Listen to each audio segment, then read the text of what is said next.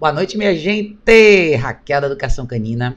Estou aqui para a gente fazer hoje um bate-papo bem legal, para a gente falar sobre um tema que é super importante, que é a questão do afeto e como o afeto pode ser um gatilho que gera agressividade nos cães, eventualmente, tá? Mas antes da gente começar, eu quero lembrar vocês que não deixem de ver o calendário dos cursos desse ano, tá? Vou mostrar para vocês. Entre no site, quem tiver afim, entre no site dogworkshops.com. Aqui na primeira página, quando vocês entrarem, vocês podem ver direto esse link aqui, eu até separei para ficar mais fácil para vocês, que é datas de cursos e seminários. A gente tem data marcada já para o curso de março, que é a escola para cães, criando a estrutura do negócio, a estrutura e rotina do negócio ideal. Esse é o curso que eu vou fazer junto com o pessoal do Bangalô. Vai ser absolutamente fenomenal, principalmente para quem quer trabalhar com cães, tá? Então vejam todos os detalhes aqui no site. Em abril a gente tem um seminário resolução de problemas é, com cães domésticos urbanos. Esse seminário é muito bacana, especialmente para donos de cães. É um final de semana, é sábado e domingo. É muito legal também, vale muito a pena. E em maio a gente já tem a primeira edição do curso de e-color, color eletrônica, para quem não sabe, é essa daqui que eu trabalho bastante. Então todos os detalhes estão no site aqui dê uma olhada, quem tiver afim, não deixe para depois, vai ser muito bacana, tá? Então, todos os detalhes estão no site, indogworkshops.com, entrem lá, dêem uma olhada, não deixem para depois, garantam as vagas de vocês, tá? Minha gente, boa noite, Suelen falou boa noite, querido, Gu, boa noite, há tempo não entrava saudade, saudade de vocês também, gente, vamos lá. O tema de hoje é o seguinte, hoje eu quero falar sobre um assunto que surgiu na última semana, é, repetidas vezes, né, em mensagens diferentes, em, enfim, pessoas que entraram em contato comigo de algumas formas falando sobre situações específicas aonde cães se tornam mais agressivos por conta de afeto. Ranzinho, meu bem, que bom que você tá aqui. Eu acho que é um tema bacana pra gente discutir, porque eu, claro que a gente já sabe, eu falo bastante sobre isso aqui no canal. Eu sei que muita gente tem uma expectativa de relacionamento específico com os cães, principalmente no lado afetivo, né? Muita gente pega um cachorro, sempre pensando no lado legal dessa equação, um cachorro que vai ser companheiro, que eu posso fazer carinho. Então, desde o início da escolha, né? Tem bastante projeção. E eu sempre falei que, que muitos cães não gostam disso, né? Dessa, relação, dessa relação de muita manipulação física, dessa relação muito afetuosa. Eu posso falar de cadeira que eu já tive cachorros assim. O Zico era um cachorro assim, a Lúcia é uma cachorra assim, até a Emma é um pouco assim, né? Acho que a única cachorra aqui em casa as únicas duas, na verdade, que eu tive. A Malu era uma cachorra um pouco mais afetuosa, gostava um pouco mais disso, mas não tanto. Mas a Kika é a que gosta mais. Mas no geral, você vai ver que a estatística mostra que a maioria dos cães não gostam tanto disso. Eles não fazem tanta questão. E quando eu estou falando dessa relação mais afetuosa e quando esse afeto físico se torna um problema, é quando ele realmente se torna um gatilho de agressividade para muitos cães, né? O que, que, quais são os casos que eu vi nesses dias, né? Que muita gente entrou em contato comigo, eu achei até por coincidência, casos assim, um atrás do outro surgindo, e eu falei que eu achava que era, achava que era importante a gente fazer um vídeo falando sobre isso. Às vezes a pessoa está em casa e tem uma, tá sentado jantando e o cachorro está sentado no chão. Ou então você está sentado assistindo no sofá e o cachorro está deitado no chão. Ou às vezes o cachorro está até no sofá com você. E às vezes a pessoa imagina que é o momento dela fazer carinho. Eu vou fazer um carinho no cachorro agora. E, e, às vezes você acaba, sem querer, quebrando o que você justamente quer, o que seria o ideal, que é um cachorro tranquilo do seu lado. Então, muitas vezes nesse momento de afeto, ou você tá comendo alguma coisa e oferece pro cachorro, ou o cachorro tá deitado e por alguma razão você quer ir lá e dar boa noite, ou dar bom dia, ou dar tchau, ou dar um oi, cheguei de volta. São esses justamente os momentos onde o cachorro se sente invadido e acaba no início mostrando um pouco de resistência só no olhar, na esfera da linguagem corporal, às vezes o cachorro retrai um pouco, e quando você não lê esses sinais propriamente da forma própria, né? Devidamente falando, eventualmente na próxima vez o cachorro vai para cima de você e vai morder, tá? Sim, meu bem, boa noite, que bom que você tá aqui. Então, eu acho que é importante a gente falar sobre isso e às vezes as pessoas não não fazem um paralelo do porquê isso aconteceu e imediatamente colocam um rótulo no cachorro como um cachorro agressivo, tá? Eu quero relembrar vocês de uma coisa que eu falo em todos os meus vídeos, de uma forma ou de outra, sobre o comportamento invasivo das pessoas com os cães da gente. Eu toco bastante nessa técnica em relação a estranhos, né? Quando a gente fala de caminhada, de você não necessariamente permitir que as pessoas fiquem em cima do seu cachorro, vão para cima do seu cachorro, peguem no seu cachorro. Isso vale para as visitas, eu comento bastante sobre isso também. Mas eu acho que isso vale pra gente também. Às vezes a gente pensa em advogar pelo nosso cachorro, é, fechando esse círculo da esfera afetiva só entre a gente e ele. Mas você tem que entender quem é o cachorro que você tem e você tem que entender o que é o afeto para aquele cachorro, tá? Muita gente pensa no afeto no lado humano da equação, que é a manipulação física, o carinho, o abraço, o beijo. Quantos vídeos assim a gente vê na internet, principalmente envolvendo crianças, tá? Eu acho que esse é um ponto tem que ser levado em consideração com mais atenção, porque a gente sem querer transforma um cachorro que estava tranquilo num cachorro que tende a ter reações agressivas em cima da gente, porque a gente não sabe medir, não sabe o momento certo de fazer isso. E se isso existe, pode ou, ou eventualmente existir na sua relação com o seu cachorro, tá? É muito importante vocês prestarem atenção nesse detalhe, tá? Tem cachorros e muitos deles não gostam disso. Se você está jantando e o seu cachorro está no perímetro, deitado em algum lugar, deixe o cachorro lá. Se o seu cachorro está deitado no seu pé, ou, ou você está assistindo televisão e o cachorro está deitado ali, você tem que sempre pensar, e isso é uma coisa que eu falo para todos os meus clientes, pensem direitinho. Quando você sente a vontade de ir lá manipular fisicamente seu cachorro, abraçar e beijar seu cachorro, pense primeiro antes de fazer isso. Não haja na impulsividade. Tá aqui uma lição de controle de impulso pra gente, tá? Em vez da gente só simplesmente eu tô afim de fazer carinho no cachorro, vou fazer agora. Pense o que, que esse carinho vai gerar para esse cachorro. Pense se o seu cachorro está aberto a isso e se é isso que realmente ele quer e se é isso, isso vai fazer bem para ele, tá? Essa, essa invasão, esse comportamento invasivo que a gente tanto treina os cachorros para não terem, é uma coisa que muitos de nós temos. Por isso que eu acho que talvez é importante a gente avaliar muito o comportamento da gente, né? Quando a gente tem um cachorro, a gente é obrigado a fazer uma análise comportamental nossa para que a gente não tenha uma atitude com o cachorro que seja prejudicial e desencadeie isso, né? Então isso é super, hiper importante. Gu falou aqui, deixa eu botar sua mensagem aqui. Gu falou, Yoko, na minha chau chau, definitivamente é assim. Dia 28 de setembro, uma amiga, após ficar aqui por quase 5 horas harmonicamente convivendo com ela, foi se despedir dela, iniciando-se um pouco em direção a ela. É, cadê? Deixa eu botar de novo aqui. É, inclinando-se um pouco em direção a ela, que estava deitada. O ataque foi tão rápido que sequer conseguia agir. Era em aproximadamente dois segundos, juro, mordeu os dois braços e as duas mãos. Tá aí. Esse é um exemplo super clássico que acontece bastante, tá? Então, não é porque a sua cachorra é agressiva, é porque alguém teve um comportamento invasivo com ela, né? Então, é o que ele falou aqui. E ela não tocou, apenas disse tchau, Yoko. Então, esse é um exemplo super legal para vocês verem que muitas vezes o que a gente imagina que a gente está fazendo, a gente está tendo um ato bacana, eu vou dar um tchau, eu vou falar um oi pro cachorro, você sem querer desencadeia o que você não quer. Esse exemplo aí foi muito legal para vocês verem como que eu tô falando é real, tá? O Zico, meu Basset Hound, ele era um cachorro super bonzinho, ele adorava todo mundo, ele era super de boa, mas ele é um cachorro que nunca gostou de muita manipulação, de gente em cima dele, abraçando, beijando, apertando, nem, nem com ninguém ele gostava disso. Então, ele era um cachorro super fácil de conviver e se você enfrentasse ele numa situação como essa, a reação dele teria sido bem forte também, ele não gosta. E a gente tem que a, aprender a respeitar isso. Eu acho que isso vai muito de encontro com o conceito de, de espécie mesmo. A gente projeta, a gente transfere para a espécie canina esse tipo de interação que não é deles. Eu acho que se você pensar isso na esfera de reatividade, que é um assunto que a gente discute bastante aqui no, no, no canal, na rua, nos passeios, né? Por que, que muitos cachorros começam a explodir na presença de outros cachorros? Por que, que muitas pessoas têm problemas com cães que começam a frequentar creches e eventualmente numa creche não bem estruturada? O comportamento invasivo ele é, ele é apresentado constantemente por outros cães e por outras pessoas. Eventualmente o cachorro não tolera mais isso. E a agressividade no final acaba sendo a única via que o cachorro tem de deixar claro que aquilo ali ele não tolera mais, tá? É, Amanda disse aqui: meu cão se transformou num monstro na rua. Será que tem excesso de atenção e carinho para gerar esse comportamento? Muitas vezes tem, viu, Amanda? Eu não sei o contexto todo. Se você quiser me dar mais detalhes, você pode me dar. Mas a questão do cachorro se tornar explosivo demais na rua. Todos os casos que eu vi até hoje, na maioria deles são cães que começaram como cães curiosos, com pessoas que permitiram que essa curiosidade ou do cachorro ou de outros cachorros em relação a ele, ou de outras pessoas em relação a ele, ou dele em relação a outras pessoas, tomasse uma proporção incontrolável. Então, eu gosto bastante de falar para vocês de prevenção, cara. Prevenção é tudo.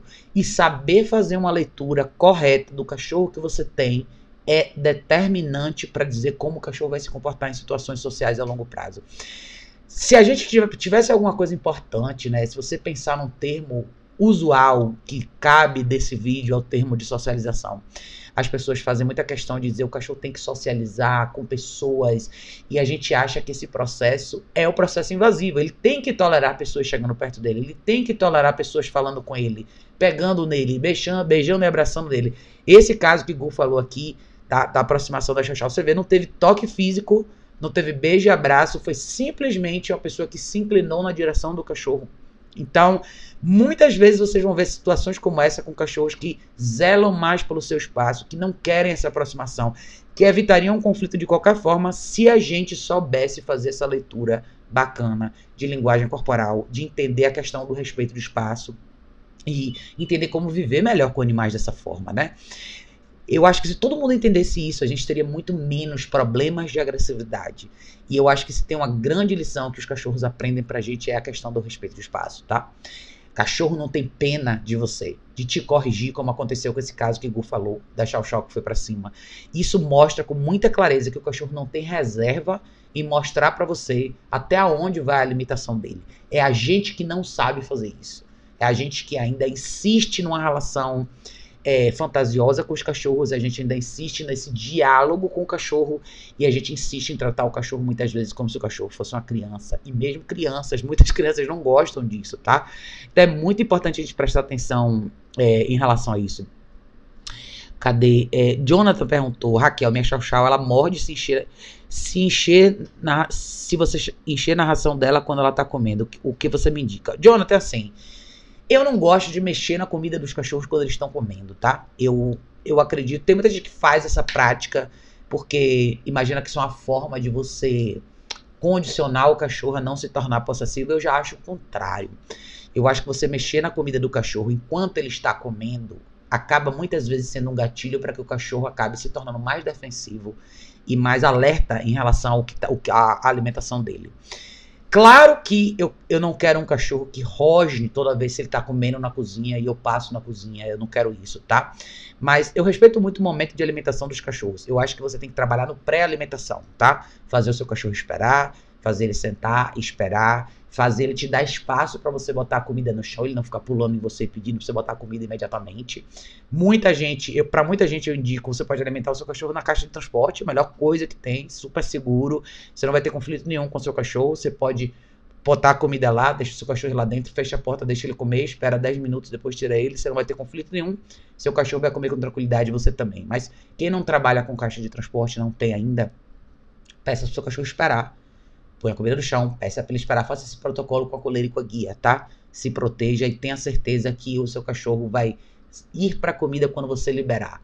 Mas eu acho que quando você dá o ok, deixa o cachorro ir comer, você tem que deixar ele comer. Por que, que você vai ficar lá pondo a mão na comida do cachorro, tá? Eu penso assim, tá? Eu, eu, eu treino os cães dessa maneira, tá bom? É... Jonathan falou, boa noite para você. Me desculpa. Que falta de educação o quê, menino? Fique tranquilo, tá tranquilo, tá tudo ótimo. Pode perguntar o que você quiser, tá? É, Suelen falou, Raquel, meu cachorro é o contrário, é super grudento, tem histórico de abandono, isso gerou ansiedade de separação que estamos lutando para combater todos os dias. Como eu posso melhorar isso? Su, é, o que você tem é exatamente o contrário, né? A história do cachorro velcro. Então, do mesmo jeito que, é, que vários cachorros mostram e pedem essa necessidade de espaço, veja dentro da própria espécie a lição que você tem que aplicar para ele, tá? Você tem que ser essa pessoa que reclama o seu espaço. Cães que são assim precisam de caixa de transporte, tá? Por exemplo, aqui que é uma cachorra super tranquila, mas ela, quando eu citei ela aqui como a única cachorra da casa que tolera mais o lado afetivo, não é que ela tolera, ela leva isso ao extremo. Se você deixar, ela entra em você. Então, é desagradável isso também. Então, você tem que trabalhar o cachorro, usar a caixa de transporte, criar um espaço seguro para ele que não seja você. Não permitir que esse cachorro seja sua sombra. Ande pela casa com você o dia inteiro, atrás de você o dia todo. Você vai no banheiro, o cachorro vai. Você vai na cozinha, o cachorro vai. Então, duas coisas são importantes. Trabalhar muito a noção do exercício do place, fazer esse exercício todos os dias. Porque o goal, o, o objetivo, o target para você do exercício do place vai ser o seu cachorro estar bem com um pouco mais de distância de você. Dentro do seu perímetro visual, tá? Então é você poder assistir televisão e o seu cachorro estar no place um pouquinho mais distante de você.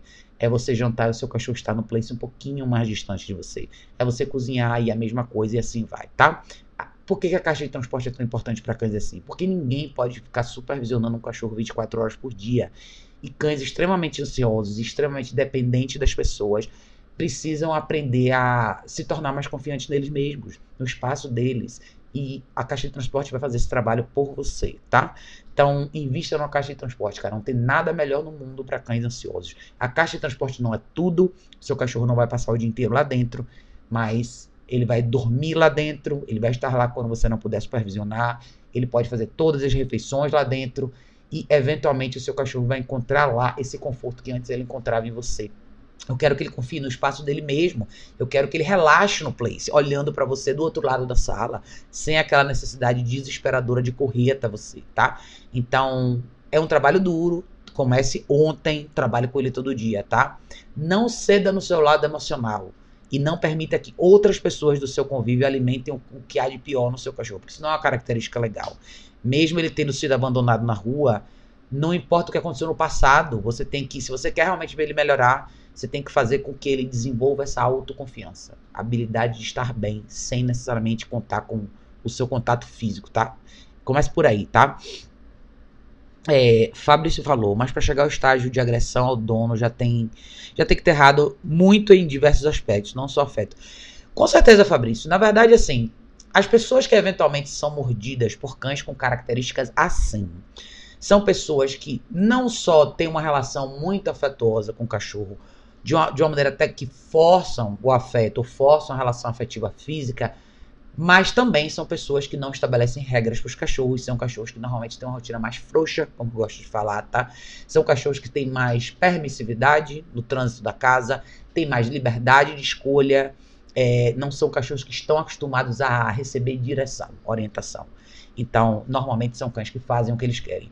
E cachorros com essa personalidade, que tem toda essa liberdade, eventualmente assumem o perímetro do território da casa e eles passam a corrigir as pessoas de uma forma bem severa, tá?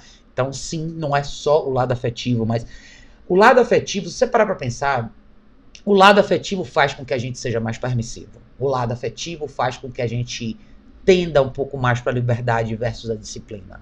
O lado afetivo faz com que a gente reconsidere é, corrigir o cachorro quando ele precisa, porque a gente vai criar uma série de justificativas na nossa cabeça. Ah, tadinho, ah, deixa ele, ah, coitado. Blá, blá, blá. Então, tudo isso se sobrepõe à necessidade do cachorro eventualmente ser corrigido quando ele toma uma atitude errada. E mais do que isso, se você pensar em prevenção e construção, gente, as pessoas que têm um lado afetuoso mais forte ou que prezam mais por esse lado da relação com o cachorro são pessoas que eventualmente não dão direção. E quando eu falo de direção é treino. É, é focar nas regras da caminhada, por exemplo. A pessoa tem uma, que tem um peso mais afetuoso nessa relação não vai ver problema do cachorro passar um pouco mais na frente, ou do cachorro ficar escaneando na rua, ou do cachorro cheirar todos os postes, ou do cachorro dar oi para todo mundo, e assim vai, tá? Então, se a gente parar para pensar, tudo começa na o tipo de projeção que a gente põe na relação com o nosso cachorro.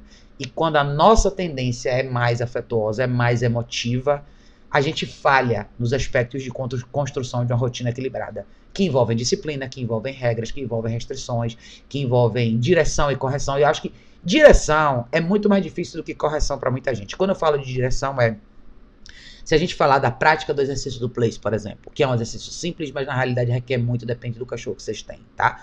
Hoje mais cedo eu fiz uma live com as cachorras aqui em casa e eu mostrei quantas vezes a Emma me desafiou nesse exercício. Tem gente que não tem paciência para passar por isso. Então, quando você não passa por isso, você não completa a fase de geração. Você não enraiza para o cachorro, não deixa claro o que você quer. Logo, ele começa a fazer as escolhas do jeito dele. Então, você já falhou na direção. Aí sobra o quê? Correção. Aí sua relação vai ser ou baseada em correção ou em aceitação. E para pessoas mais emotivas, fica na base da aceitação. Então acaba ficando mais ou menos nessa, nesse nível, né? Então se a gente para para pensar, o lado afetivo da relação, ele é muito mais nocivo do que a gente imagina. E é, é onde muita coisa começa, né? Lucivaldo falou boa noite, boa noite, Lucivaldo, obrigada por estar tá aqui. Amanda disse exatamente, agora eu já entendi o que, o que ela tolerava ou não. Pois é, é isso aí, Amanda. Às vezes, às vezes você tem que prestar bastante atenção na, nessa introdução do cão no universo social, com pessoas e outros cães. E eu acho que muita gente não entende o valor do conceito de existir. Como é importante você trabalhar seu cachorro na no contexto de apenas existir no ambiente versus a interação. Eu não canso de falar isso porque eu vejo eu vejo tantos problemas surgirem por conta disso, da falha nesse momento, nessa percepção, né? É, Amanda perguntou: Boa noite, Raquel. Gostaria de saber se é possível formar um cão sem muitas regras. É só começar esse trabalho a partir de um ano de vida. Esse cão sobe na cama, etc. E, e pode virar agressivo. Amanda, é, depende do que você quer dizer com formar um cão, tá? Eu acredito que você queira dizer assim: você tem um cachorro educado, fácil de conviver, sem muitas regras. Eu não acho que isso é possível. Depende muito. Você vai encontrar pérolas raras, tá? De cachorros no mundo que são super bonzinhos por natureza, que são mega tranquilos, que são cachorros que não te dão trabalho. Eu tive uma cachorra assim, que era Malu. Então era uma cachorra que demandava muito pouco de mim, porque ela era naturalmente uma cachorra muito fácil de conviver. Porém, eu não posso dizer que não existiam regras no mundo dela. Existiam. Então, se você falar de poucas regras, eu acho que a quantidade de regras, disciplina que você aplica no convívio com seu cachorro são proporcionais ao que o seu cachorro te mostra na esfera comportamental. E 99% dos cachorros são mais difíceis. Você vai, pérolas como a Malu são poucas, é 1% da população de cachorro que vem assim. Então depende do cachorro, sim, mas eu acho que é, você vai ter que ver o que, é que o seu cachorro te mostra. Quando a gente fala de disciplina, de regras, é porque a gente quer construir um cachorro bacana. A gente quer uma resposta de comportamento ideal que seja fácil de conviver na esfera doméstica e social. Se o seu cachorro é naturalmente assim, maravilha. Mas nunca vai ser isento de regras, tá? Mas eu acho que tá mais para menos do que para mais na estatística. Esses casos existem sim, são raros, absolutamente, tá? Fernanda disse: Boa noite. Meu cachorro, depois de um ano de idade, passou a não gostar de se relacionar com outros cães. Não gosta que os cães cheirem ele, ele avança com outro na minha casa. A relação é difícil. Fernanda, a esses dias eu conversei com uma pessoa também bastante sobre isso. O que você está vendo aí é a, a fase de maturidade do cachorro surgindo, tá? E não é que o seu cachorro gostava. Muitos cães que têm, que têm personalidade mais forte ou são mais reservados, eles vão ter no primeiro ano de vida uma fase mais curiosa, uma fase onde eles estão aprendendo e observando como as coisas funcionam. Eu não posso dizer se seu cachorro gostava ou não de interação, nem de que tipo de interação, porque eu não vi. Mas o que eu acredito que pode ter acontecido com ele é você deixou a interação fluir, vamos dizer assim, da forma que você achou mais natural. E em momento nenhum você pensou se isso poderia ser benéfico ou não para o seu cachorro. É a famosa história da gente deixar um pouco as coisas acontecerem. E muita gente pensa assim: o que, é que acontece com cachorros que passam por isso e vivem com pessoas que têm essa, essa forma de pensar? Eles entendem que não existe ninguém que advoga por eles, que entende exatamente o que eles querem. Eles tomam para eles a responsabilidade de estabelecer esse limite. Eu sempre falo para vocês uma coisa: se você não tomar a decisão, o cachorro vai tomar. E com um ano de idade, seu cachorro já foi exposto a pessoas, cachorros, outros animais. A partir daí, ele vai decidir o que ele quer fazer e o que ele não quer fazer se você não decidir por ele. Então, quando você falha em advogar pelo espaço do seu cachorro e você permite uma interação que muitas vezes não é produtiva para o seu cachorro, ele vai falar: tá bom, já que você não vai fazer nada, eu vou, só que eu vou fazer do meu jeito. Então, muitos cachorros que se tornam reativos na fase de maturidade são esses casos assim. São cachorros que tiveram interações mal feitas, apresentações mal feitas, repetidas vezes, e agora eles amadureceram o suficiente para não tolerar mais. Sempre lembre que a interação entre dois cães, ela não é o seu objetivo final. Não deveria ser de ninguém. Deveria, o objetivo final das pessoas deveria ser respeito. Eu quero que meu cachorro caminhe na rua e respeite os outros cães. Eu quero que meu cachorro vá num restaurante e respeite outras pessoas. Eu quero levar meu cachorro para tomar banho no pet shop. Eu quero que ele respeite a sala de, a de espera. Eu não quero que ele fique em cima do cachorro que está do lado, nem vá cheirar a pessoa, nem vá pedir carinho para ninguém. Respeito é a primeira coisa. E do mesmo jeito que você quer que essa seja a atitude do seu cachorro em relação a pessoas, crianças, outros cães outros animais, você deve zelar pelo, pelo mesmo quando a gente fala de interação com o seu cachorro. Muita gente falha justamente por uma questão pessoal, social, que nós culturalmente temos muita dificuldade em dizer não para as pessoas. Nós temos dificuldade em e falar, ó, oh, vou pedir para ele não interagir com o meu cachorro, segure o seu cachorro. A gente se sente rude fazendo isso. E isso é uma coisa muito pessoal, a gente não entende o quanto a gente está prejudicando. E, e, inconscientemente, se você parar para pensar, né, você está cedendo porque você quer ser simpático, pedindo aprovação de uma pessoa que muitas vezes você não conhece. Simplesmente porque a pessoa está vindo com o cachorro na sua direção, ou porque é uma visita que veio na sua casa, ou porque você está num ambiente pet friendly e você quer ser gentil com todo mundo, tá? Então, eu não, eu não sei se essa foi a sua história, mas muitas vezes é assim. E a partir de agora, você tem um problema para resolver, que muitas vezes aconteceu porque ou você não interviu ou porque você deixou que fosse criado e assim vai. Mas o seu papel agora é reconstruir isso. E você não vai reconstruir isso de novo forçando a interação. Você vai reconstruir isso agora, zelando pelo espaço do seu cachorro e aprendendo agora a corrigir as reações que ele tem, tá? Então, isso é uma coisa que você não precisava ter feito lá atrás, mas agora você vai precisar fazer. Por quê? Porque agora ele já explode. Agora ele já acredita que ele tem que resolver. Então agora é seu papel trabalhar os dois lados dessa equação, tá? Então lembre que eu falei que você vai precisar advogar pelo espaço dele, esqueça a interação com outros cachorros agora e trabalhe na esfera de respeito. Revise os equipamentos de treinamento que você está usando. Cachorros assim são excelentes candidatos para trabalhar com a coluna eletrônica da Ecolor Technologies e saiba o que você está fazendo. Se você não souber por onde começar, chame ajuda, tá? Isso aí é um problema que começou cedo e muitos cachorros vão mostrar essa outra face na esfera de maturidade, que é de um ano a três anos de idade. Você vai ver o cachorro realmente se transformar em quem ele vai ser ao longo da vida, tá? Vinícius, meu bem, Vinícius falou, Raquel, primeiramente, boa noite. Obrigada, querido. Eu sou fã do seu trabalho. Eu já ouvi dizer que fêmeas são mais suscetíveis a serem apegadas com os donos. E isso reflete na ansiedade de separação. Você concorda, Vinícius? Eu não concordo, tá? Vou dizer por quê. Eu já tive macho e já tive fêmea. Hoje eu tenho três fêmeas. E para mim é igual, tá? Eu acho que quem determina se o cachorro vai ter mais tendência à ansiedade de separação ou não, tem o histórico do cachorro, tem a personalidade individual do cachorro e tem a postura da pessoa que vive com esses cachorros, tá? Eu não acho que elas são diferentes dos, dos machos que eu já convivi. Não acho que elas são diferentes do Zico. É, cada um é diferente no, no, na sua esfera individual, mas a questão da ansiedade não tem a ver com o sexo do cachorro, mas tem mais a ver com outras características que o cachorro tem. Tem muitos cachorros filhotes que já nascem com mais insegurança, por milhares de razões. Tem, tem cachorros que na fase jovem, nos primeiros seis meses de vida, não são, que são, que, que é justamente a fase do medo, é, onde os cachorros não conhecem certos estímulos ainda. Tem muita gente que falha nessa fase na educação do cachorro.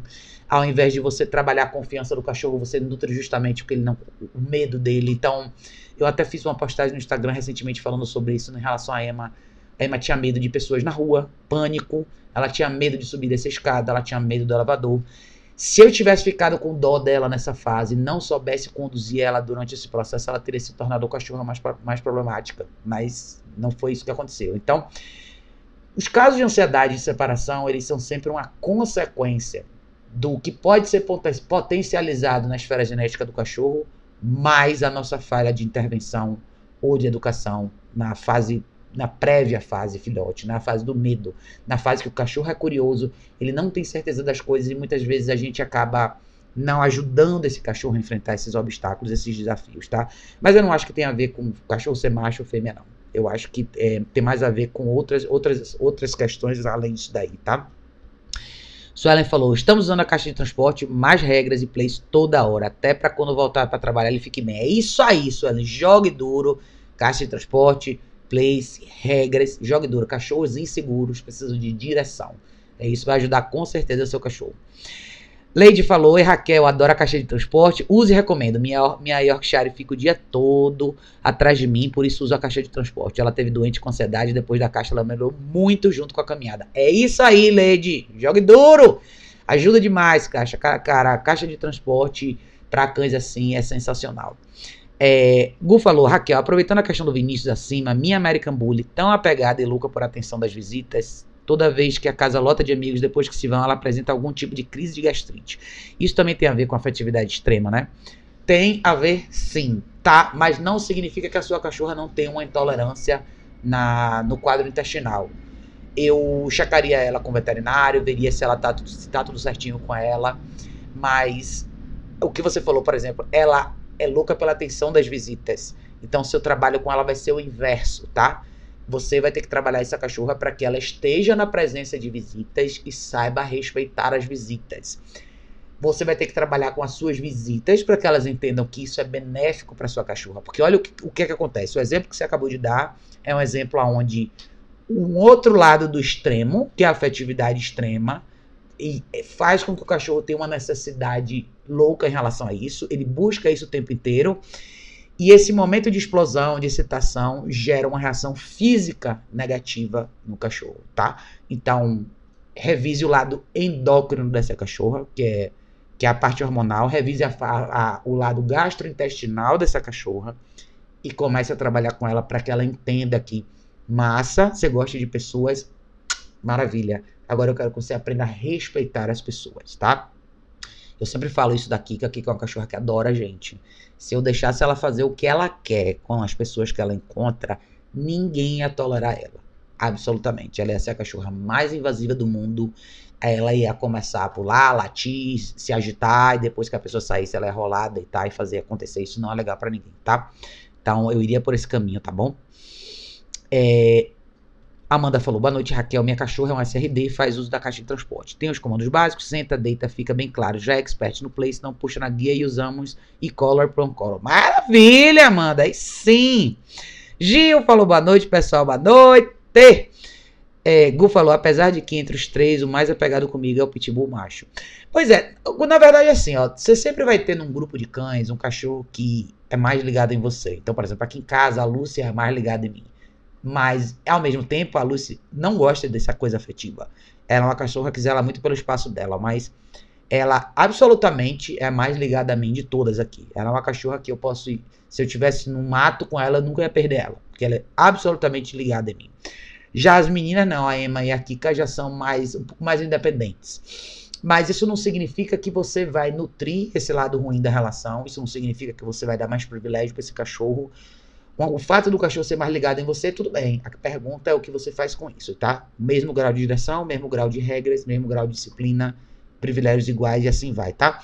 Você vai mudando e você vai proporcionando para cada cachorro mais ou menos privilégio, mais ou menos liberdade, de acordo com o que o cachorro te mostra. Então, a Lúcia é uma cachorra que tem habilidades que eu acho que muitas vezes aqui que a Emma não tem. Ao mesmo tempo, a Kika tem habilidades que a Lucy não tem, e assim vai, tá? Como a Emma tem coisas muito bacanas que eu acho que a Kika e a Lucy também não tem. Então, de acordo com cada situação, você vai equilibrando a equação. Mas, é, respeito de espaço, cara. Isso é a coisa mais importante do mundo. Se assim, se a gente pensar no tema dessa live, é isso daqui, tá? É, Amanda tinha falado, porém, alguns dias atrás ela acabou me mordendo. Qual foi a outra parte? Ah, a sua SRD. Ela te mordeu em que situação, Amanda? Vê se você consegue deixar aqui explicar direitinho. Enquanto isso, a Cassiano falou: Boa noite, Raquel. Cães que recebem afeto de estranhos durante o passeio podem desenvolver agressividade e ansiedade? Quais são os pontos negativos do afeto durante o passeio? Excelente pergunta, Cassiano. Podem sim, vou te explicar por quê. Primeiro, no universo canino, no universo de animais, tá? Predadores, estranhos não são bem-vindos. Claro que a gente não quer ver isso se materializar no universo urbano com cães. A gente quer que os nossos cachorros fiquem ok com a presença de pessoas. Porém, o que, que pode dar errado? No lado positivo da coisa, de reações positivas, visualmente positivas, você pode ter um cachorro extremamente amigável, que goste de todo mundo e que vai fazer de todas as pessoas estranhas um evento. O que, que pode acontecer com esse cachorro? Aonde isso pode virar uma curva negativa para você? Ele vai começar a sair na rua buscando todas as pessoas estranhas, porque na cabeça dele não existe diferença entre uma pessoa e outra. Então todo mundo que atravessar o caminho dele vai ser um potencial momento de euforia. Ele vai querer pular nas pessoas, ele vai querer subir nas pessoas, ele vai querer lamber as pessoas, ele vai querer pular no colo das pessoas. Tem pessoas que não vão gostar. Uma pessoa que tem uma reação negativa em relação a isso pode gerar um questionamento nesse cachorro. Ele ou pode se tornar um cachorro invasivo demais e às vezes ele ser corrigido sem querer por uma pessoa, ou ele eventualmente pode ser um cachorro que vai ficar muito difícil de você caminhar porque ele vai ter foco em todas as outras pessoas, menos em você. Pode surgir uma agressividade disso? Pode, vou te dizer aonde. Ele, você, esse cachorro pode encontrar outra pessoa que esteja com outro cachorro. O interesse dele vai ser interagir com essa pessoa. O cachorro da outra pessoa pode não gostar e intervir. Você tem uma briga na frente, na sua frente, tá? Então, esse é um problema no lado visualmente positivo da equação. O outro lado da equação é você pode ter um cachorro mais tímido, mais reservado, que não gosta tanto dessa interação. E quando as pessoas, quando você força esse encontro, ou você permite que os estranhos, se você, ah, ele tem que acostumar, eu vejo muito isso aqui na rua, ele tem que acostumar, deixa ele, venha, pegue nele, passe a mão aqui. O cachorro vai perder completamente a confiança em você, porque ele está te mostrando com a linguagem corporal dele que ele não está à vontade com aquela aproximação. Esse tipo de episódio, quando acontece repetidas vezes, você tem um cachorro que em algum momento vai largar você de lado, vai entender que ele não pode contar com você, e a única forma que ele vai encontrar de sair dessa situação é mordendo essa pessoa. Isso acontece toda hora. Eu já atendi vários casos assim, de vários cachorros que passaram por essa mesma sequência, esses mesmos episódios, e eventualmente, depois da primeira mordida, quando ele conquista o que ele realmente quer, que é afastar a pessoa, e fazer a pessoa literalmente mudar a chave de ai, que bonitinho pra ai, meu Deus, socorro, o cachorro fala, agora eu entendi como é que eu vou fazer isso. Então agora todo mundo que chegar perto de mim, a minha reação vai ser essa. E aí você tem um problema maior na mão, tá? Então, esse é o grande problema. Então, de novo, se a gente pensar no conceito de respeito e a gente deixar um pouco de lado a história da, da relação afetiva, a gente viveria em cidades e, e, e, comunidades muito mais seguras se todo mundo entendesse esse conceito. O que, que, a gente teria? Cachorros que transitariam pela rua sem buscar essa interação com outros cachorros, com outras pessoas, que veriam outros cães e outras pessoas de uma maneira mais neutra. A gente teria passeios mais tranquilos, a gente não escutaria essa gritaria que a gente escuta às 5, 6, 7 horas da tarde quando todo mundo desce com os cachorros a vida com os cachorros seria muito mais fácil e seria muito mais tranquilo para os cachorros, tá? É, Marcelo, meu bem, Marcelo falou boa noite, Raquel, boa noite a todos, querido, boa noite, Edneide, meu bem, falou, demorei, mas cheguei. boa noite, gente linda. É, Dineide falou: saí com minha dog, uma pitbull de seis meses. O vizinho tem um dog desses pequenos que tem umas orelhinhas que parece um morcego. Ele avançou, ele avançou o dono sentado na calçada apenas e disse: ele não faz nada. Pois é, é isso aí, cara. É isso aí mesmo. Acontece o tempo inteiro. Fabrício falou: perfeito, Raquel. Obrigada, Fabrício. É, Dineide falou: retruquei e disse que se a minha fizer algo com ele, a responsabilidade é sua. Ele ficou calado e não falou nada, nem chamou o pestinho. Eu tentando segurar a minha que queria atacar o dele. Pois é, é isso aí. Então muita gente às vezes força essa interação. E é como eu falei, a maioria dos cachorros não quer isso. A maioria dos cachorros não quer conflito. A maioria dos cachorros quer que você deixe eles em paz, sabe? O cachorro quer caminhar numa boa, às vezes, e na esfera do dentro de casa. Se você pensar isso na sua relação com o seu cachorro, eu lembro de um caso há muitos anos atrás de uma família que adotou um cachorro, eles já tinham duas outras cachorras. Eles adotaram um cachorro de uma situação terrível, assim. E o cachorro era mega reservado. E ele não dava trabalho nenhum, ele simplesmente ficava no espaço dele. Então, por exemplo, todo mundo assistia televisão na sala, tava a família na sala, as outras duas cachorras, tipo, ele deitava um pouco mais longe no corredor. Isso incomodava demais a família, porque a família, por alguma razão, queria que ele ficasse dentro do contexto. E eu falava, cara, não tem nada de errado com esse cachorro. Ele simplesmente está te dando espaço, ele está respeitando o ambiente de vocês, ele acabou de chegar na sua casa, ele só está um pouco mais distante. Então, é, é muito engraçado ver como às vezes o que não é um problema vira um problema para as pessoas, porque às vezes a nossa necessidade de ter o cachorro ao redor da gente o tempo inteiro, de ter o cachorro em cima de você o tempo inteiro, a gente sempre traduz isso como gostar, o cachorro gosta de mim. Eu garanto para vocês que respeito é a primeira coisa que você tem que ter de um cachorro novo na sua casa. Ou de qualquer cachorro que vive com você.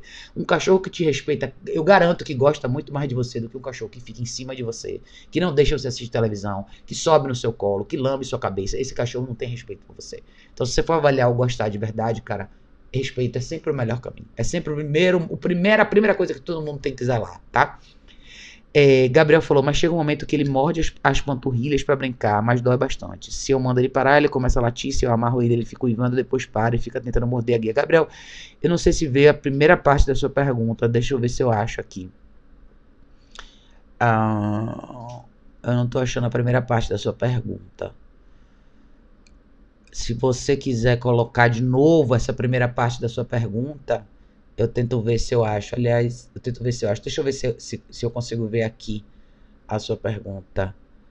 A primeira parte. Ah, aqui. A primeira parte você tinha falado. Eu tenho um filhote, o um filhote de SRD de nove meses. Ele fica muito agitado, feliz na presença de outros cães e pessoas. Nunca vi ele ser agressivo com outros seres vivos. Mas, aí você falou, mas chega um momento. Ah, mas chega um momento que ele morde as panturrilhas para brincar, mas dói bastante. Se eu mando ele parar, ele começa a latir. Se eu amarro ele, ele fica uivando depois para. Gabriel, é assim.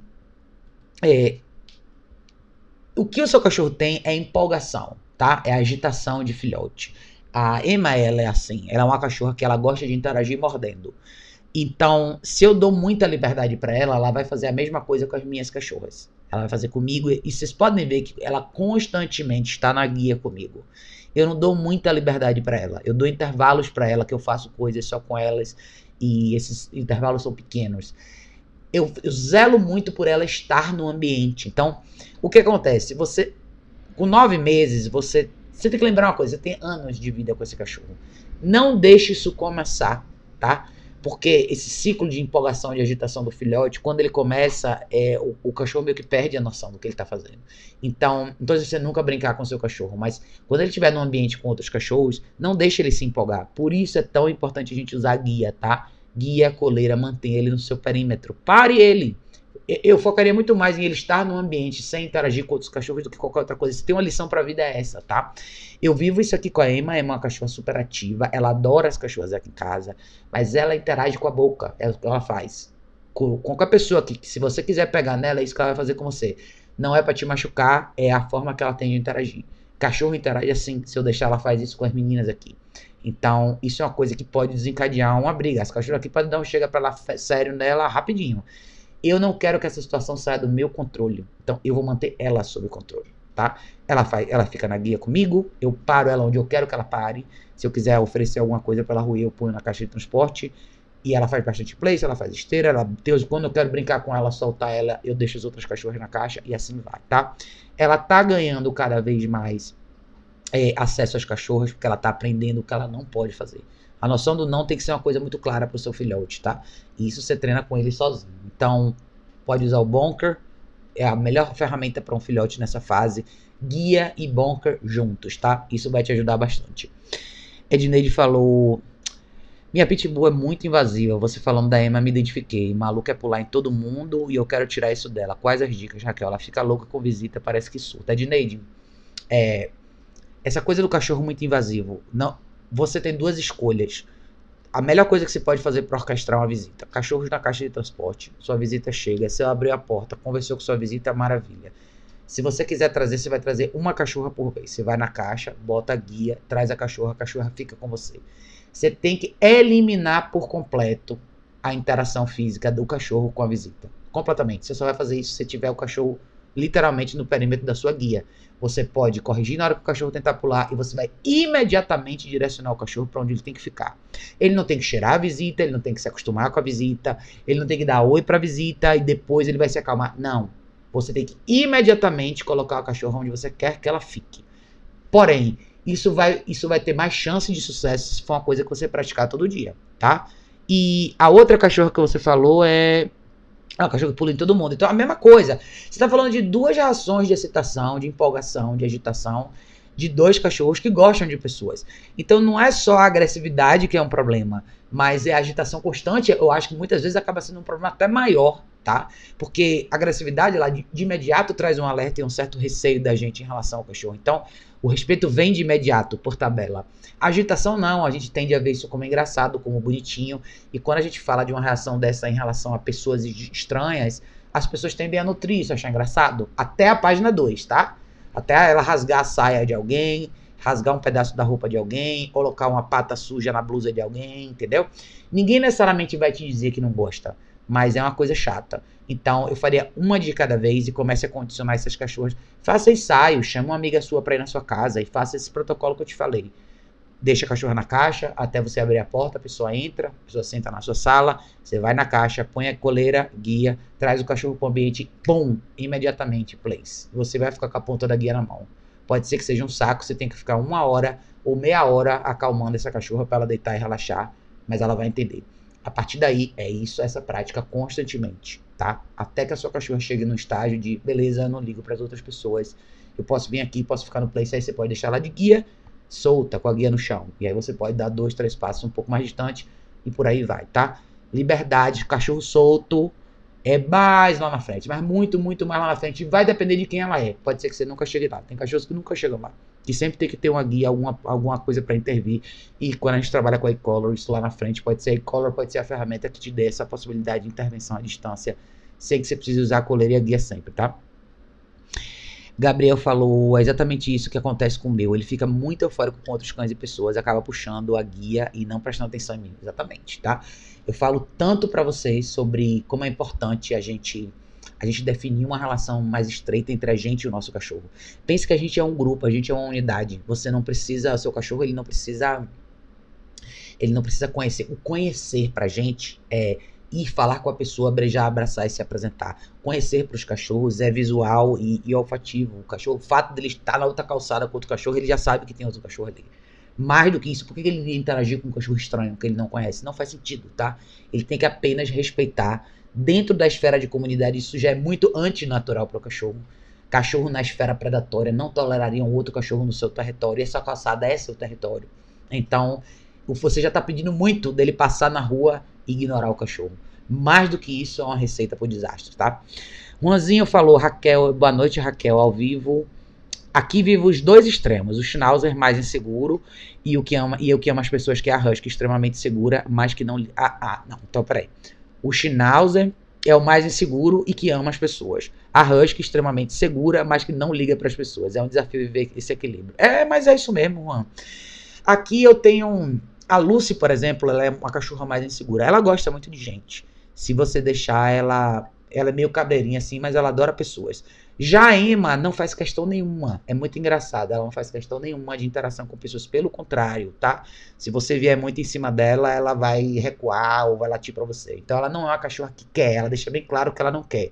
A Kika, na esfera social, ela é bem neutra. Ela aprendeu isso muito bem. Então ela não faz nada com ninguém não vai beijar, abraçar, nada, a menos que eu diga para ela que tá ok e olhe lá, tá? Então, ela é a cachorra que absolutamente masterizou esse conceito. Você pode levar ela em qualquer lugar, não faz questão nenhuma de conhecer ninguém. Se você tiver num ambiente com ela e você liberar ela e falar que tá ok, aí sim você vai ver o outro lado da moeda. Mas é interessante quando a gente vive com cães com posturas diferentes. E se você lembrar que o que você quer dos dois é a mesma coisa, você vai advogar pelos dois fazendo o mesmo exercício, mesmo considerando que cada cachorro tem uma característica diferente. É mais ou menos isso que a gente tem que fazer, né? É, é eu vi, Gabriel, agora apareceu para mim. Agora eu consegui puxar a outra parte, né?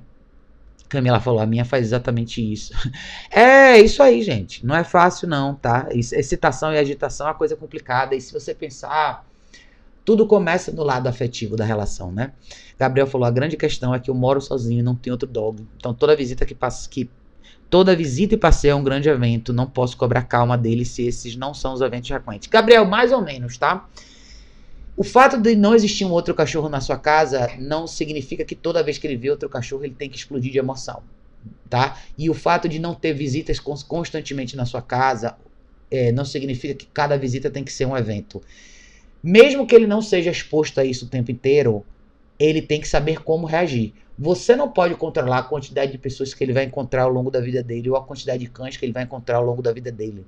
Não se deixe levar por essa justificativa de que ele só vai saber masterizar isso quando ele tiver essa experiência mil vezes. Pode ser. A minha casa aqui é raro vir visita também. Então, eu. Mas eu vou cobrar delas o mesmo comportamento quando alguém vier. Eu não posso usar isso como justificativa, senão eu nunca vou resolver meu problema. Porque minha casa sempre vai ter um fluxo pequeno de pessoas. Agora, eu saio na rua todos os dias. As minhas cachorras não têm contato com muitos com outros cachorros. Quase nunca, hoje em dia. Então, mas as, elas cruzam com outros cachorros toda hora na rua. Então, eu, eu peço a mesma coisa, tá? Então, não se prenda a isso, não. Vai depender de você como seu cachorro vai reagir. Excitação e agitação não pode ser justificada por falta de exposição. É falta de intervenção correta, tá? Então jogue duro nesse lado, tá, Gabriel? Você pode ter ele a vida inteira, ele pode nunca conviver, que eu quero dizer assim, solto e livre com outros cachorros na vida dele. Ele tem que ter respeito do mesmo jeito, tá? Ele vai ver o fato dele ver cachorros na rua ou ver cachorros em outros ambientes é o suficiente, tá bom? Controle a excitação, é só uma coisa que você precisa corrigir nele. É, Edneide falou, a palavra que define minha dog, Raquel, é empolgação. Tem horas que não consigo conter ela. Até meu marido, quando entra em casa, ela fica louca, pulando em cima, rola, deita, quer morder. Pois é, Edneide. A Emma é assim, a Emma é uma cachorra mega empolgada. Se eu deixasse ela solta aqui em casa, ela já tinha colocado minha casa abaixo. E, e talvez esse cachorro já tivesse matado ela. Porque ela é super empolgada. Ao mesmo tempo, ela tem várias características bacanas. Ela é muito bacana na esfera social porque é uma coisa que eu faço bastante com ela. Na esfera íntima, que aqui, nossa família, eu, Kika, Lucy ela, é o momento que ela fica bem empolgada com a gente. Então, é onde eu tenho que pegar pesado com ela. Cada cachorro vai te mostrar o que ele precisa, tá? Aí não tem liberdade nenhuma sem supervisão. Se eu for beber água e não puder olhar ela, ela tá na caixa de transporte, tá? E todos os dias eu foco bastante em exercício de tolerância com ela. Ela desafia bastante, quanto mais ela desafiar, mais eu vou fazer e ela vai aprender. Eu quero que essa cachorra chegue numa fase adulta como uma cachorra bacana e eu vou jogar duro e vai ser assim, tá? Luciana, meu bem, boa noite, querida. Gabriel falou, mas quando eu tenho visita ele fica na guia comigo, ele fica bem quietinho. Maravilha, é isso. Então tá ótimo, Gabriel. Não se preocupe em acelerar essa etapa, tá? Não se preocupe em soltar ele muito cedo ou depois de uma hora eu tenho que soltar. Não. Continue nessa etapa. Eu quero que ele neutralize. Eu quero que ele durma na guia enquanto está com a visita, tá? Na sala, no pé de vocês. Essa é a intenção, tá? É, Eugênio, Eugênio querido, ele falou: Olá, Raquel, aqui aqui de Portugal. Oh, querido, que bom, sou seu fã e seguidor, estou ouvindo seus podcasts que tem me dado muito, que tem me ajudado imensamente. Broncolor, Bonker são termos que só agora existem para mim. Tem um pastor alemão. Eugênio, querido, que bom, obrigado por estar aqui. Tem um pastor alemão de sete meses que tenho tentado educar, mas é muito reativo com cães na rua, desde que fui buscar. Alguma dica para tentar resolver isso? Beijo, obrigado pelos ensinamentos. É, você falou que ele é muito reativo em relação a pessoas. Você tem tentado bloquear os saltinhos com a estação extrema. Eugênio, seria ótimo se você pudesse investir nisso aqui, tá? Coleira eletrônica da e-collar Technologies. Esse equipamento é fantástico. Eu tenho bastante material sobre treinamento com isso aqui. E eu acho que para cães reativos é a melhor ferramenta que você tem para se comunicar. Não só no lado de intervenção, como no lado de direção, tá? É muito importante você poder intervir no momento certo e no nível certo quando você tem um cachorro que tende à explosão, principalmente pastor alemão, que é um cachorro grande, tá? De novo, o que você quer desse cachorro é que ele simplesmente seja neutro em relação às coisas que acontecem ao redor dele. Eu não preciso que ele goste das pessoas, eu não preciso que ele goste dos outros cachorros, eu não preciso que ele queira ser amigo de ninguém, eu preciso que ele simplesmente veja uma pessoa do outro lado e continue andando. E você só vai conquistar isso se você tiver a famosa consequência de valor que aquele cachorro precisa. Eu gosto desse equipamento porque são 100 níveis de estímulos diferentes. Você pode trabalhar de forma muito orgânica e fluida com seu cachorro, de acordo com o que ele precisa em cada momento, tá? Se você tiver dúvida, dê uma olhada no meu site educaçãocanina.org. Você vai ver bastante coisa em relação a isso aqui. Põe e-color lá, você vai achar bastante coisa interessante, tá? Isso vai fazer muita diferença para você lá na frente. Para mim, a e-color é a melhor ferramenta para cães reativos e eu acho que se você quando você aprende a manusear isso do jeito certo, você tem resultados fantásticos. Então, começaria por aí. Veja também os equipamentos que você está usando para caminhar com ele, tá? Para um color excelente para cães. Eu acho que na esfera de direção é a melhor ferramenta que tem da marca Hermes Springer. Pro seu pastor alemão vai ser de 3 milímetros, tá? Faz, você vai fazer um ajuste legal no pescoço dele, vai funcionar super bem. Thaís, meu bem, boa noite! Thaís, depois eu vou olhar, eu vi que você tinha mandado umas mensagens para mim do seu progresso lá, eu vou olhar direitinho para te responder, tá? É, Jéssica falou, Place, salva vidas! Vejo muito na Nala se segurando no Place. É isso aí, Jéssica, com certeza. Place faz toda a diferença na vida dos cachorros. É, Edneide falou, Raquel, a Malu fica louca quando vê cavalo ou carroça. É, e como moro no interior, isso é bem comum aqui. Tem horas que não consigo nem segurar a guia unificada com o cabresto, que me ajudou muito. Edneide, leve um bunker com você no passeio, tá? Já que você não tem a, a cor eletrônica, você mora numa área rural, então fica até mais fácil para você fazer isso. Saia com ela na guia. Na hora que ela se empolgar, você vai falar não e pum, bunker, tá? Vai ser bem efetivo se você fizer no momento certo, tá? Mas você tem que intervir. Sem a cola eletrônica, o bunker pode ser uma grande ajuda para você na hora de um momento como esse, tá? Gabriel falou, obrigada pela conversa, Raquel. Um dia de cada vez com os nossos dogs. Com certeza, meu bem. Obrigada a você, Gabriel. Obrigada. Sérgio falou, boa noite, Raquel. Tenho três filhotes, dois de oito meses e um de três meses. Quando solto eles, eles ficam muito empolgados uns com os outros. É melhor soltar um de cada vez? Absolutamente, tá, Sérgio? Três filhotes de oito meses e um de três meses. Olha, eu espero que você tenha bastante disposição para lidar com isso, tá? É, eu não aconselho ninguém a ter dois, criar dois filhotes ao mesmo tempo, porque eu sei que muito pouca gente tem disponibilidade, tempo e energia para lidar com tudo isso. E o investimento da coisa, né? A possibilidade de você ter uma caixa de transporte para cada cachorro, de você dividir a rotina dos cachorros, de você dedicar tempo para conhecer quem é quem e trabalhar essa fase de curiosidade e empolgação que vários desses cães têm. Né? Isso é muito complicado. Então, esperar que eles vão ser, querer criar eles juntos você corre o risco de criar um grupo, uma ganguezinha aí que vai te dar muito trabalho, tá? Então vou falar para você o que eu falo para todo mundo: trabalhe um cachorro por vez, trabalhe no conceito de existir. Vai ser bem desafiador considerando o número de filhotes que você tem, que são quatro.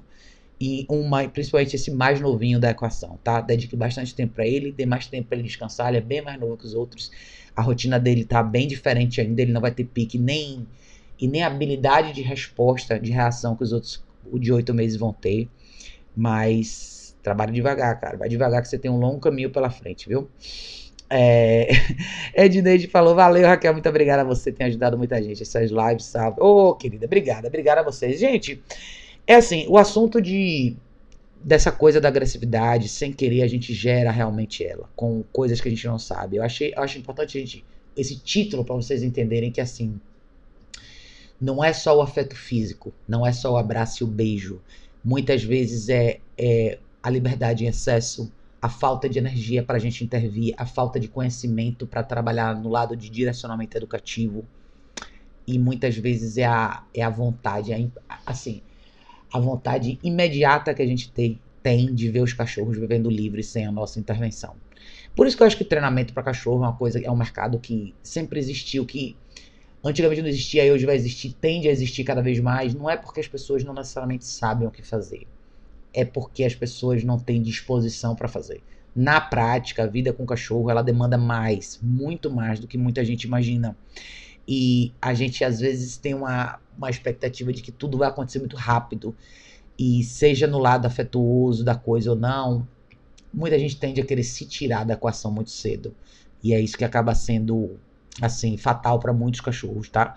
Eu acho que na esfera de agressividade eu quis falar sobre esses episódios de mordida porque eles têm acontecido com muito mais frequência, porque as pessoas estão tendo a expectativa errada em relação à vida com cães. Isso é só um pedaço da equação, tá? O dia a dia, a rotina do dia, os momentos que você tem que dedicar para fazer exercícios passivos com os cachorros, essas coisas acabam ficando de lado, as pessoas acabam botando no finalzinho da lista de prioridade e eventualmente a gente está criando cachorros cada vez mais difíceis de conviver. Mordidas são coisas que surgem eventualmente quando o cachorro não encontra outra via para resolver um problema. Mas a porcentagem de cães realmente agressivos é muito pequena. A maioria dos cachorros vão para essa via porque eles não encontram outra alternativa.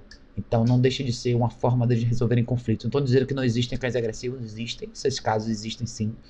Mas se a gente tomar à frente, presta atenção e, e, e, saber fazer uma leitura melhor de linguagem corporal e, e, pensar realmente, né? Na dedicação que é de verdade a gente criar cachorros. A gente vai começar a, a entender o grau, o nível de energia, de investimento, de tempo, né? De vontade que a gente tem que fazer e vai, a gente vai entender como o lado racional dessa equação faz uma diferença enorme. Quanto é mais emotivos nós formos, mais difícil vai ser para esses cachorros viverem com a gente. E a gente está num limiar aí de, de decisões, de países que estão banindo cada vez mais raças e criando cada vez mais restrições para as pessoas terem um cachorro quando não é isso a solução, tá? A solução está sempre na conscientização da gente do que fazer com esses cachorros. A decisão de ser um cachorro sempre vai ser uma coisa que vai ser sempre o início de um processo que para muita gente acaba sendo destrutivo, né? Cíntia, meu bem, Cíntia falou: Boa noite, Raquel. Obrigada pelas dicas de ouro. Tô aqui na luta contra essa empolgação do meu pitch de seis meses. Ele é tudo isso que você disse, complicado de conter, tanto com pessoas quanto cães. Cíntia, meu bem, entendo, entendo total. A Emma é uma cachorra assim também. Dedique tempo nessa fase, cara. O primeiro ano e meio do cachorro é o ano mais desafiador. Se a gente investir, e investir que eu quero dizer em tempo, em treinamento, em prática diária, trabalhar com a rotina mais restrita nessa fase, você tende a ter um cachorro bem melhor lá na frente, tá? Eu sei como é que é. É, hoje falou legal Raquel, que ela fala muito da realidade. Realmente, no dia a dia, a, no dia a dia da gente, a gente é, não vemos tempo de disposição para fazer o que tem que ser feito. É verdade, é verdade mesmo, com certeza.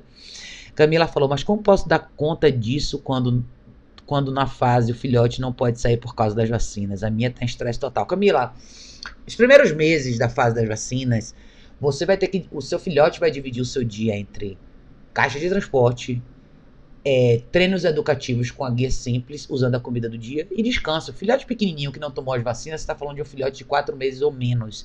Esses cachorros precisam de muito tempo de descanso.